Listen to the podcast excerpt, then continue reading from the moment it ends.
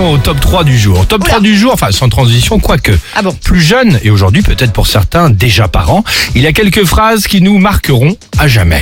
Vous savez les phrases, euh, genre les phrases de nos darons, comme on dit plus précisément quand on est à table. Ah Voici le top 3 du... T'as demandé à qui pour sortir de table Ah oui. On le connaît celui-là On le connaît bien. Évidemment.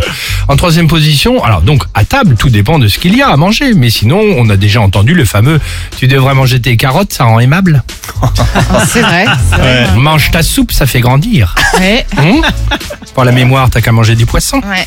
Je te rappelle qu'il y a des petits enfants qui meurent de faim. Oui. Ah oui, Ouais. c'est vrai, tu as raison. Ouais.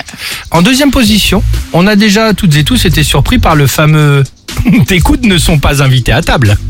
Ah non, je connaissais pas Ah celle-là, bon, moi. tu la connais, c'est quoi Bah enlève Bah, tes moi, non, coudes. c'était, euh, c'était dis-moi, tu vas t'envoler, l'albatros. Ah, avec les bras en l'air. Les bras en l'air. Ah, c'est pas mal, c'est pas mal. C'est ça. rigolo, ça l'allait bien. Ouais. Et enfin, en première position, au moment de débarrasser la table, le fameux Bah, t'as deux mains, non? Tu pars pas les mains vides? Traditionnel, évidemment, enfin, des bons souvenirs.